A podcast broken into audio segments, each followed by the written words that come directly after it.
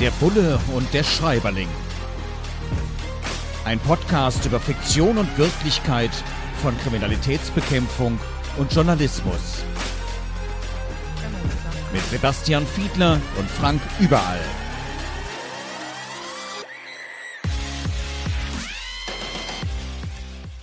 Herzlich willkommen zu einer neuen Folge von Bulle und Schreiberling. Diesmal mit Bernhard Eichner und Bildrauschen, ein Bronski-Krimi im BTB-Verlag erschienen. Und diesmal, man sieht schon, ist so ein Objektiv drauf und so. Ne? Es, es ist ein äh, Roman, ein Kriminalroman, wo es diesmal auch viel um Journalistinnen und Journalisten, um Journalismus geht. Und unter anderem ein Vorurteil, dem ich auch immer wieder begegne. Pressefotografen sind es hier, aber bei mir war es halt eher auch äh, Radio und Fernsehen in den letzten Jahren, äh, Kivon auch, Digitalverlag. Ähm, da arbeiten wir auch überwiegend mit Video. Bull und Schreiberling, für die, die es nur hören, gibt es da ja auch als Video. Und äh, es ist oft so, dass die Leute sagen, Pressefotograf, Journalistin, Journalist, gerade im Blaulichtbereich, also wenn man mit Kriminalität, mit Unfällen und so weiter zu tun hat, man lebt von dem Unheil der anderen. Und ja, es gab auch immer wieder Phasen in meinem Leben, wo ich dann so drüber nachgedacht habe, ja klar, da wo richtig was passiert, wollen die Leute natürlich auch richtig was erfahren. Die wollen ja wissen, was ist da passiert. Wenn so ein Stadtarchiv eingestürzt ist, wenn es einen Brand gegeben hat in einer großen Öffentlichkeit, wo äh, vielleicht auch viele Menschen zu Schaden gekommen sind, da möchte ich auch als ganz normaler Mensch einfach dass professionell berichtet wird und ich mir nicht irgendwelche wilden Videos angucken muss, sondern also in, in sozialen Netzwerken, ähm, wo auch ethische Regeln gar nichts gelten, wo Falschnachrichten unterwegs sind, sondern wo ich seriös dann informiert werde. Trotzdem auch selbstkritisch dieses Ding, ja, zum Teil ist es wirklich, wir verdienen unser Geld mit dem Leid der anderen. Gut, das tun Ärztinnen und Ärzte auch, sie helfen aber. Für uns ist es eine gesellschaftliche Aufgabe. Trotzdem, es ist ja auch im Bereich der Polizei irgendwie so, dass ihr eigentlich immer dann am Zuge seid. Ja, es gibt, ich sage jetzt mal den Blümchenbereich der Prävention. Hm. Ja, auch wichtig, auch nett, aber das ist ja nicht der Haupttätigkeitsschwerpunkt. Der Haupttätigkeitsschwerpunkt ist eben ja Straftaten verfolgen. Also auch ihr lebt von dem Leid der anderen. Naja, das kann man so sagen. Ich würde sagen, eigentlich ist Prävention der vornehmste Teil, den wir leisten können, damit es gar nicht erst zu dem Leid der anderen kommt. Aber wenn du äh, das Arbeitsvolumen und die ganzen unterschiedlichen Tätigkeitsbereiche ansprichst, dann ist das natürlich ein überwiegender Teil, bei, bei denen insbesondere natürlich die Kriminalpolizei, der Teil, in dem ich die meiste Zeit meines Berufslebens äh, gearbeitet habe oder für die ich gearbeitet habe, dann ähm, ist das so. Also man könnte anders eben sagen, der, der Kripo geht die Arbeit leider Gottes eben nie aus, weil es eben so ist, dass der Mensch ein Mensch ist und der sich nicht immer an Regeln hält, vorsichtig formuliert, sondern eben auch in vielen Fällen zum Verbrecher wird. Darüber gibt's, dazu gibt es ganze Wissenschaftsbereiche, die sich mit genau diesen Fragen beschäftigen bei uns im Journalismus, und das wird auch hier beschrieben, da sind natürlich die Grenzen oft fließend, ja nicht zur Kriminalistik. Also kriminell sind wir in der Regel nicht, aber die Grenzen sind fließend zwischen Privatleben auf der einen Seite und Berufsleben auf der anderen Seite. Und hier wird auch beschrieben, kommt mir so bekannt vor, da hat jemand bei sich im Schlafzimmer eine Dunkelkammer eingerichtet. Gut, das war jetzt früher das muss man den jüngeren Menschen erklären. Mhm. Man musste, wenn man fotografiert hat, Filme noch entwickeln. Das heißt, in so ganz komische Chemikalien stecken und so, damit da irgendwann mal was Sichtbares bei rauskommen konnte. Sogenannte Negative, da wurden dann Abzüge gemacht, gibt es heute jetzt noch so im Profibereich. Also es ist noch nicht ganz weg, aber ähm, es gab früher eben gerade bei Fotografinnen und Fotografen, gerade auch im Pressebereich, da musste ja schnell gehen. Und dann hatte man tatsächlich solche Chemikalien auch zu Hause. Ich, hab, ich kenne ich kenn das auch noch. Ich habe das auch mal gemacht. Es hat immer unglaublich gestunken. Mhm. Insofern dieses, das Beruf, Privatleben dann doch sehr ineinander übergehen, dass man sich eben auch solche Dinge sogar zu Hause hinstellt.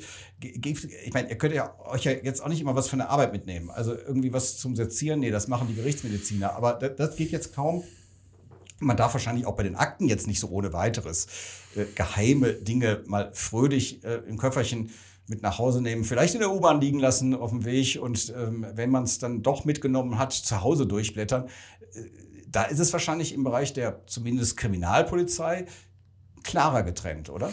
Nee, das würde ich gar nicht so sagen, denn das Stichwort lautet mobiles Arbeiten. Und das ist in, gerade in der Corona-Zeit, gerade auch in vielen kriminalpolizeilichen Dienststellen, ganz besonders übrigens beim Bundeskriminalamt, sehr innovativ vorangetrieben worden. Die haben also tatsächlich identifiziert, in welchen Arbeitsumgebungen, mit welchen Aufgaben wäre es denn möglich, auch Dinge von zu Hause zu erledigen.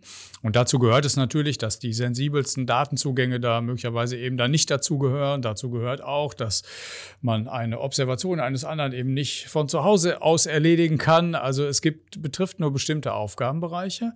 Aber man hat schon festgestellt, dass es doch mehr sind, als man gemeinhin meint. Und das wiederum führt dazu, dass die Arbeitsumgebung, also der eigentliche Arbeitsplatz in den jeweiligen Behörden sich auch daran anpasst. Die Anzahl der Räume, die Ausgestaltung der Räume, die Möglichkeiten, nochmal Essen zu sich zu nehmen und so, das verändert sich zunehmend.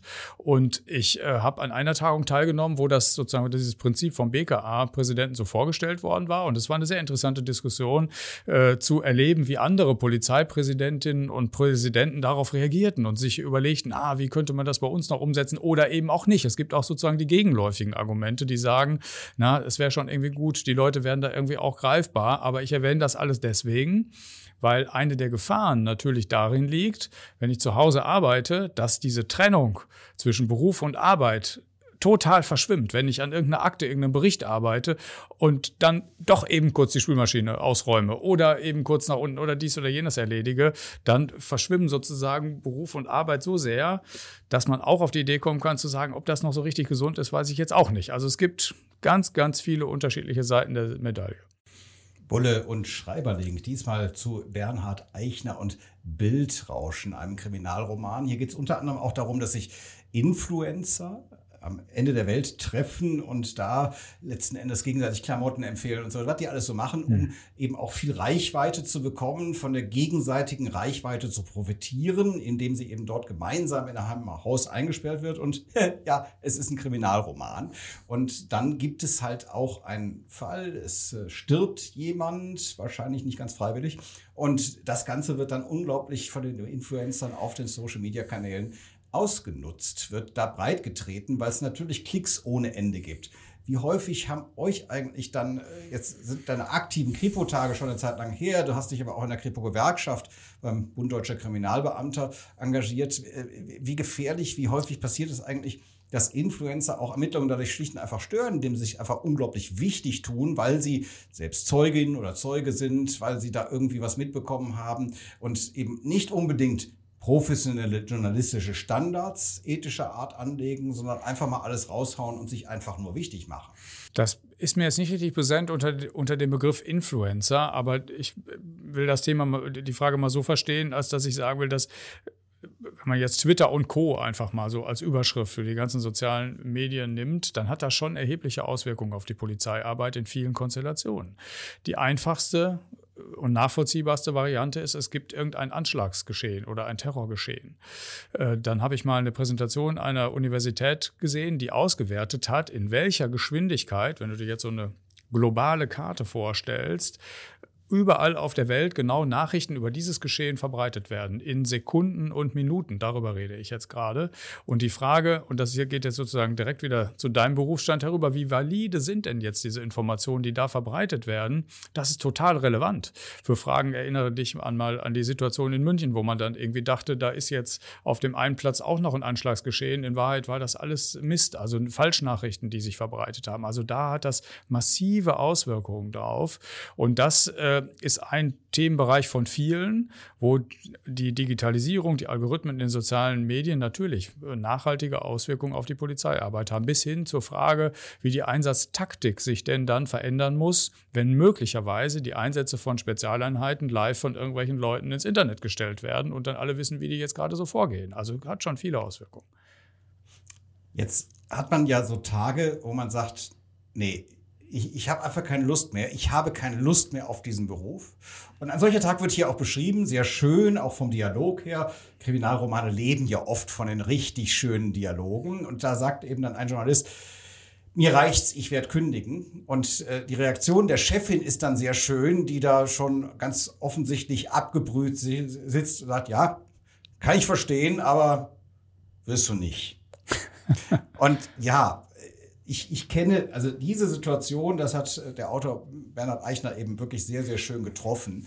Und also mir ist es auch schon mehr als einmal so gegangen, dass ich eigentlich gesagt habe, so jetzt reicht's, darauf habe ich nie wieder Lust. Und natürlich das nur so ein Impuls in dem Moment war. Ja, äh, aber ich kann mir vorstellen, bei euch ist natürlich als Beamtin, als Beamter bei der Kripo ist die Hürde noch mal höher zu sagen, ich kündige. Ja, trotzdem, dass man da manchmal so angefressen ist und dass man sagt, nee, nee, nee, nee, nee, das, das kann, will und werde ich mir auch nicht mehr antun. Du nix schon so. Ja, ja, ja, und zwar deswegen, weil es Situationen gibt und ich weiß nicht, ob das quantitativ untersucht worden ist, aber nach meiner Wahrnehmung immer mehr Situationen gibt, wo Kriminalbeamte sich überlegen, ach, in der Wirtschaft gibt es auch sehr interessante Jobs.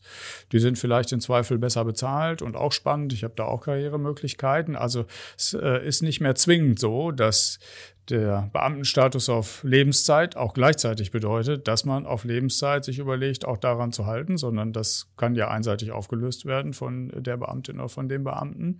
Und ich persönlich hatte, nicht bei der Kripo, aber in äh, mindestens einer vorgehenden äh, Funktion bei der Schutzpolizei tatsächlich die Situation, dass, wenn es nicht eine berufliche Veränderung gegeben hätte, hätte ich gekündigt. Also auch das habe ich schon tatsächlich mal erlebt. Das lag aber an dem engsten Arbeitsumfeld, an den handelnden Personen und so. Also insoweit kann ich das durchaus nachvollziehen, dass einem solche Gedanken durch den Kopf gehen. Ich weiß nicht, ob ich es hinterher wirklich durchgezogen hätte, aber.